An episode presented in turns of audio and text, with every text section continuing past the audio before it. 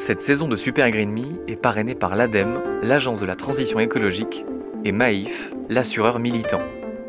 Merci à eux pour leur soutien et bonne écoute.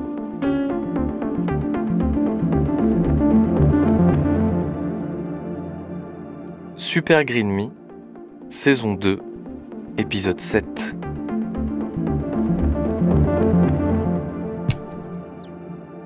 Quand j'ai passé les concours pour entrer en école de journalisme, j'ai passé que ceux des écoles parisiennes.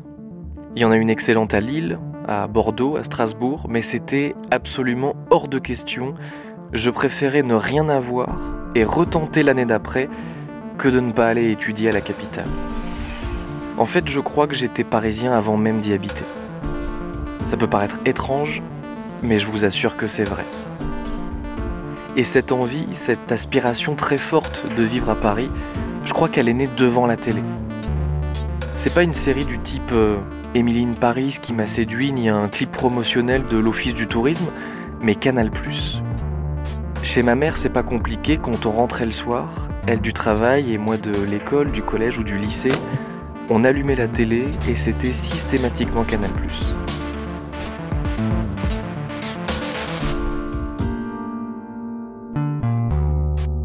Dire que j'ai été biberonné à l'esprit canal, c'est un peu galvaudé, et en même temps, j'ai dû littéralement passer des milliers d'heures devant la 4.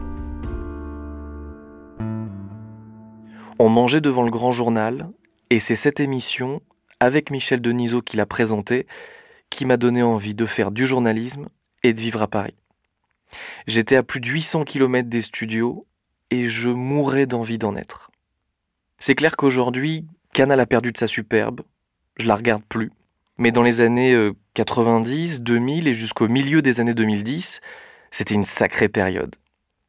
Le petit journal, le festival de Cannes, les Guignols, Omar et Fred, bref, Decaune et Garcia.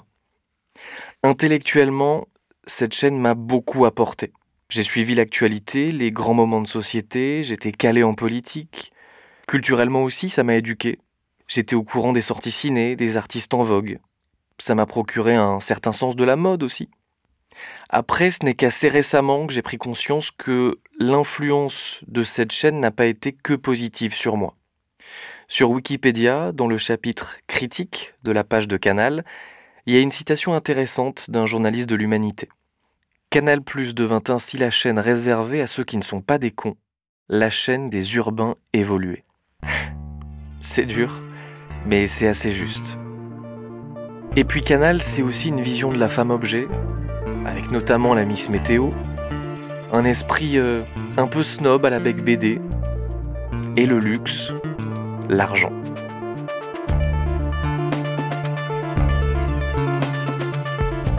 Il y a un sentiment euh, d'insouciance, de supériorité, d'impunité qui se dégage.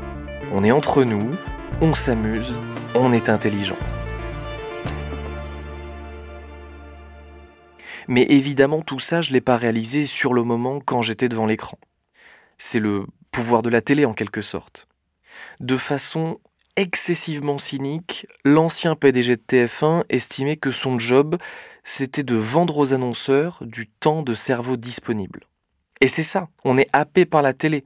Qu'on regarde euh, Canal+, TF1, M6 ou France 2, on est disponible.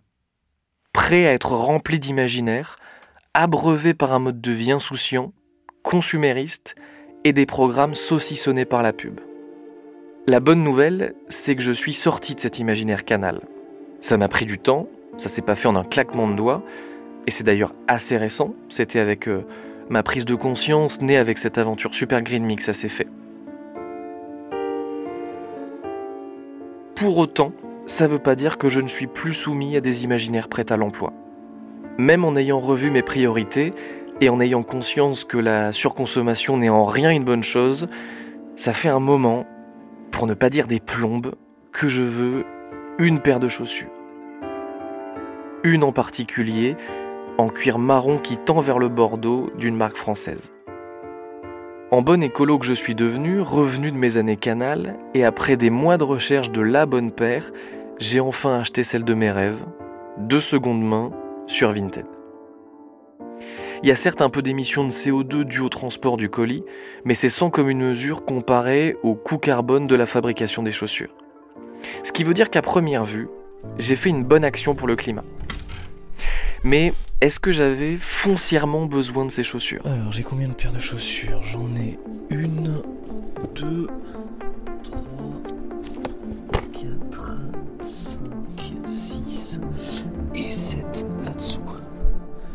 J'ai sept paires de chaussures. Bon, j'en avais pas un besoin fondamental. Mais d'où me vient cette envie? Parce que franchement, ça fait des mois que je la veux, cette paire de chaussures. C'est pas un petit caprice. Alors, il y a un mimétisme social, sans doute. Dans les milieux parisiens que je côtoie, euh, les gens que je trouve stylés en portent. Mais encore plus que dans la rue, c'est sur Insta que je les ai vus porter. Et que je les ai désirés. Parce que, comme j'aime bien les fringues, je suis des comptes d'influenceurs mode. Et comme le premier geste que je fais au réveil, c'est d'aller sur Insta, qu'ensuite j'y passe une heure et demie en moyenne sur mon portable chaque jour, et que juste avant de m'endormir, je check une dernière fois l'appli, j'ai vu des dizaines de fois, quotidiennement, ces chaussures pendant des semaines. Voilà sans doute ce qui m'a fait craquer.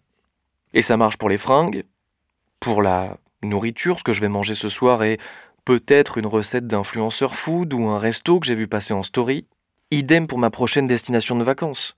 Mathilde, ma compagne, rêve de partir dans les Highlands en Écosse à cause d'une série télé qu'elle a revue plusieurs fois et qui se passe là-bas. Moi, j'avoue que je connaissais pas plus que ça. Bah c'est Insta qui a fini de me convaincre. Tu sais que tu peux monter dans un train à Paris et te retrouver au fin fond de l'Écosse Et c'est parti pour la rando. Abonne-toi pour plus d'aventures. Malgré le froid et la bruine qui commence à tomber sur Paris, je sors de chez moi direction le centre de Paris. Je viens voir Amélie Deloche, une des cofondatrices du compte Insta Paye ton influence, qui interpelle les influenceurs sur les enjeux écologiques. Elle a aussi créé Post Influence, une agence pour aider les créateurs de contenu à faire leur transition écologique. Si j'ai voulu la voir, c'est pour qu'elle m'explique comment les influenceurs orientent les imaginaires et si on peut espérer voir l'émergence de nouveaux imaginaires, de nouveaux rêves sur les réseaux. Dans l'espace de coworking dans lequel Amélie travaille, il n'y a pas vraiment de salle adaptée pour l'interview. On se met donc dans une grande pièce qui est surplombée d'une coupole. C'est très joli, mais ça résonne pour certaines personnes, pour certaines générations, la première personne qu'ils vont voir au réveil, ça va être un influenceur parce qu'ils vont ouvrir Insta ou TikTok. Et pareil, la dernière personne qu'ils vont voir avant de se coucher, ça va être un influenceur. Donc c'est vraiment des personnes qui entrent au quotidien dans nos vies, qu'on des fois on va voir plus que nos amis. On va avoir l'impression qu'on partage plus de choses justement avec eux qu'avec nos amis. Et se crée alors cette fameuse relation parasociale. La relation parasociale, c'est justement la relation qu'on entretient avec une célébrité. C'est une relation finalement à sens unique parce que nous, on connaît la personne, la célébrité, en tout cas on a l'impression de la connaître, alors que elle, ne connaît pas notre existence. La relation parasociale, c'est pas nouveau, ça existe depuis que les célébrités existent. Donc euh, c'était avant les réseaux sociaux, c'était euh, même avant la télé. Finalement, il y avait déjà des personnes qui étaient connues. Mais ce phénomène s'est renforcé avec les réseaux parce qu'on a justement accès au quotidien de ces personnalités-là qui étaient vues à l'époque comme des célébrités. Et maintenant, les influenceurs, c'est un peu vu comme nos, nos amis potentiellement. Et surtout, cette relation à sens unique de base, qui était la particularité de la relation parasociale, finalement, aujourd'hui, elle est de moins en moins à sens unique. Pourquoi? Parce que avec un message privé, avec un commentaire, on peut interagir beaucoup plus rapidement et facilement avec la célébrité ou l'influenceur, même si cette personne a des millions d'abonnés. Donc, on se sent encore plus proche de cette personne-là, parce qu'on a l'impression qu'elle est en plus accessible et quand elle nous répond, qu'elle, on va dire, a conscience de notre existence, ce qui n'était pas le cas avant. Et les réseaux sociaux, ils se développent justement pour répondre à cette relation parasociale et faire en sorte qu'elle se développe encore plus. Et donc c'est cette relation parasociale qui crée euh, cette relation de confiance avec l'influenceur. Cette relation de confiance, elle fait que euh, la parole de l'influenceur qu'on suit au quotidien et qu'on a l'impression de connaître, bah, sa parole, elle va être valorisée. Et donc quand il va nous parler, euh, quand il va nous recommander un film ou qu'il va nous recommander une marque ou un produit, on va acheter. En gros, concrètement, ça, ça se voit en chiffres. Les influenceurs, ils font vendre comme jamais la publicité n'a réussi à faire vendre jusqu'à présent, grâce à cette relation parasociale. Et ça, aujourd'hui, les marques, elles l'ont très bien compris. C'est pour ça que le marketing d'influence est un secteur qui explose. Et donc, on a de plus en plus aujourd'hui d'entités différentes qui font appel au marketing d'influence, justement parce qu'elles savent que en utilisant la parole des influenceurs, elles pourront améliorer leur image, en tout cas vendre leurs idées ou leurs produits. À tel point que le secteur du marketing d'influence devrait dépasser les 20 milliards de dollars pour l'année 2023. Et pour tous ces créateurs de contenu, leur business model, leur unique source de revenus, c'est les partenariats avec les marques. Et évidemment, celles qui ont le plus de moyens et qui ont intérêt à vendre toujours plus, ce sont des marques qui ne sont pas franchement vertueuses. Ce qui fait que pour les influenceurs, c'est très dur, pour ne pas dire impossible, de ne pas véhiculer des imaginaires contraires à la transition écologique. Ce qui est vraiment particulier pour les influenceurs, c'est que sur une même plateforme, on va avoir un discours commercial et un discours personnel sur le même compte. Et finalement, ce discours dit commercial et personnel, ils sont intrinsèquement liés parce que c'est grâce à ce discours personnel que les influenceurs ils ont créé une communauté qui leur a permis de faire des partenariats. Ces partenariats, ils sont là parce que le discours personnel des influenceurs, ils plaisent aux marques et qui savent que ça va plaire à leur communauté. Et du coup, c'est intrinsèquement lié. Et si un influenceur veut parler d'écologie, bah, il peut pas juste faire évoluer son discours commercial, il doit aussi faire évoluer sa vie au quotidien parce que sa vie, on la voit et il peut pas juste se dire, OK, je vais faire des partenariats plus éthiques si derrière, il continue à prendre l'avion énormément ou à mettre en avant le fait qu'il achète beaucoup, par exemple. C'est marrant parce qu'au moment où j'enregistre cet épisode, McFly et Carlito, plus de 7 millions d'abonnés sur YouTube, viennent de sortir une vidéo de près d'une heure et demie avec Sophie Zopa, co-autrice du GIEC, et Jean-Marc Jancovici, un ingénieur très médiatique, spécialiste des questions climatiques et énergétiques. McFly et Carlito n'ont pas annoncé qu'ils allaient euh, complètement changer leur mode de vie, qu'ils allaient refuser tous les partenariats climaticides, mais ça reste une excellente nouvelle. Ils osent évoquer ces sujets et donnent la parole à des experts reconnus. Alors, je sais que dans le premier épisode de la saison, quand j'ai fait la fresque des nouveaux récits, j'étais assez dubitatif sur le fait que la guerre des imaginaires pouvait être remportée uniquement avec euh, des euh, Lena Situation ou des Squeezie qui feraient leur transition écologique, mais j'ai quand même voulu demander à Amélie ce qu'elle en pensait ça envoie un message en fait. Ça envoie un message à tous les autres influenceurs et les influenceurs entre eux, ils se regardent beaucoup. Ça envoie un message aux marques qui plébiscitent aujourd'hui beaucoup euh, les créateurs de contenu euh, et les influenceurs. Ça envoie un message à la société entière finalement parce que ben, Squeezie ou une situation, ils, font partie des, personnalités françaises qui sont extrêmement connues, même en dehors des réseaux, même par voilà par les politiques, etc. Même par les, parents finalement, voilà, qui voient leur, leurs enfants suivre ces personnes-là. Du coup, ça enverrait quoi qu'il arrive un message mais par contre, oui, ça peut être compliqué parce que derrière, ça peut aussi être beaucoup de critiques. Donc il faut le faire bien. Et d'ailleurs, une des premières choses que peut faire un créateur de contenu si euh, a peur d'avoir concrètement un discours euh, qui dit oui, donc je souhaite m'engager, je souhaite faire évoluer mon contenu, il y a une manière de faire évoluer son contenu sans rien dire. C'est-à-dire que typiquement, j'ai pas mal discuté avec certains créateurs de contenu certaines agences d'influenceurs où en fait euh, elles disaient à leurs à leurs créateurs de contenu de plus faire de stories dans les aéroports ou dans les avions. C'est tout bête, mais oui, on sait que si euh, d'un jour au lendemain, euh, notre influenceur préféré, il est au Mexique, on sait très bien qu'il est là en avion. Mais on n'a pas glamourisé le fait d'être à l'aéroport, par exemple. Alors qu'il y a eu beaucoup de contenu ces derniers temps qui glamourisaient le fait d'être dans l'aéroport, de se prendre souvent son Starbucks, etc. Et petit à petit, on peut avoir une certaine forme de ne plus mettre en avant certaines choses ou mettre en avant des choses sans rien dire et les normaliser. Par exemple, il y a beaucoup d'influenceurs euh, parisiens aujourd'hui qui prennent beaucoup les vélos en libre service on peut montrer l'exemple sans forcément avoir un discours lié au fait de montrer l'exemple. Et du coup, ça permet de normaliser une vie bas carbone, de pas être dans une forme de, donneur de leçons, entre guillemets, parce que c'est ça aussi beaucoup qui peut braquer l'audience, dire bah finalement euh, cette personne, elle peut pas vraiment donner des leçons alors qu'elle a une empreinte carbone beaucoup plus importante que la mienne. Et donc je pense que je crois beaucoup aussi au fait de normaliser une vie bas carbone sans forcément le mettre en avant comme euh, quelque chose qu'il faudrait faire en mode bah en fait c'est juste normal que c'est normal que je prenne le train. Enfin je veux pas juste dire que je prends le train par exemple. Et ça ça peut arriver de plus en plus et je crois beaucoup aussi à ça pour des influenceurs comme euh, bah, Squeezie ou la situation euh, dont le discours écologique peut potentiellement braquer directement. Après, les réseaux sociaux n'ont pas que des mauvais côtés. Et Amélie Deloche me parle d'une chose à laquelle j'avais pas pensé, qui est très intéressante, c'est que Insta et TikTok peuvent aussi être un lieu pour s'engager.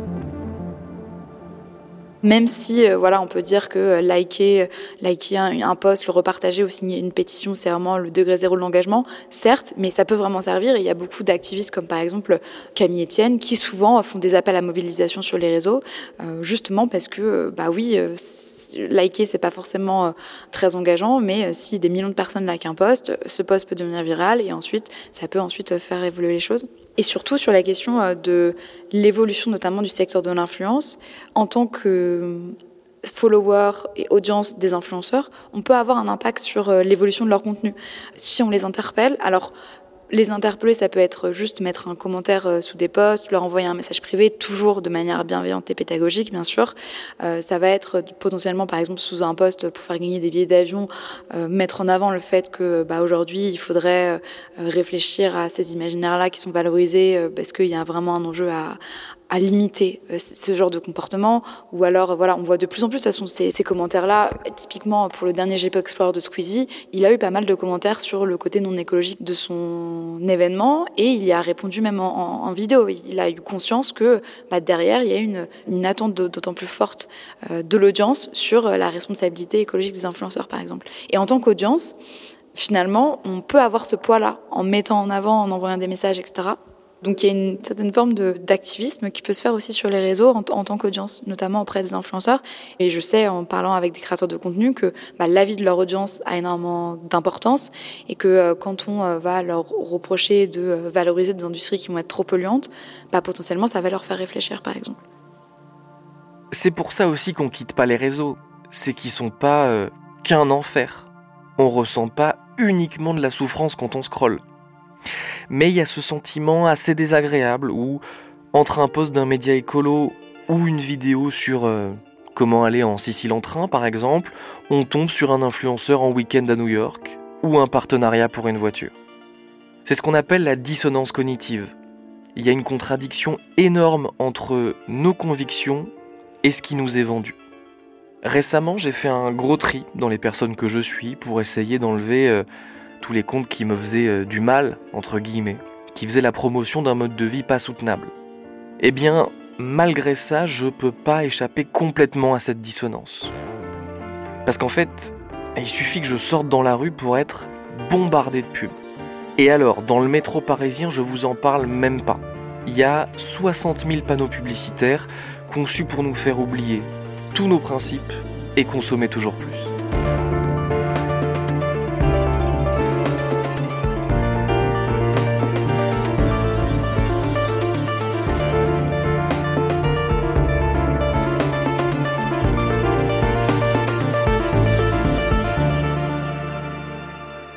Mais ça, ce sera pour le prochain épisode.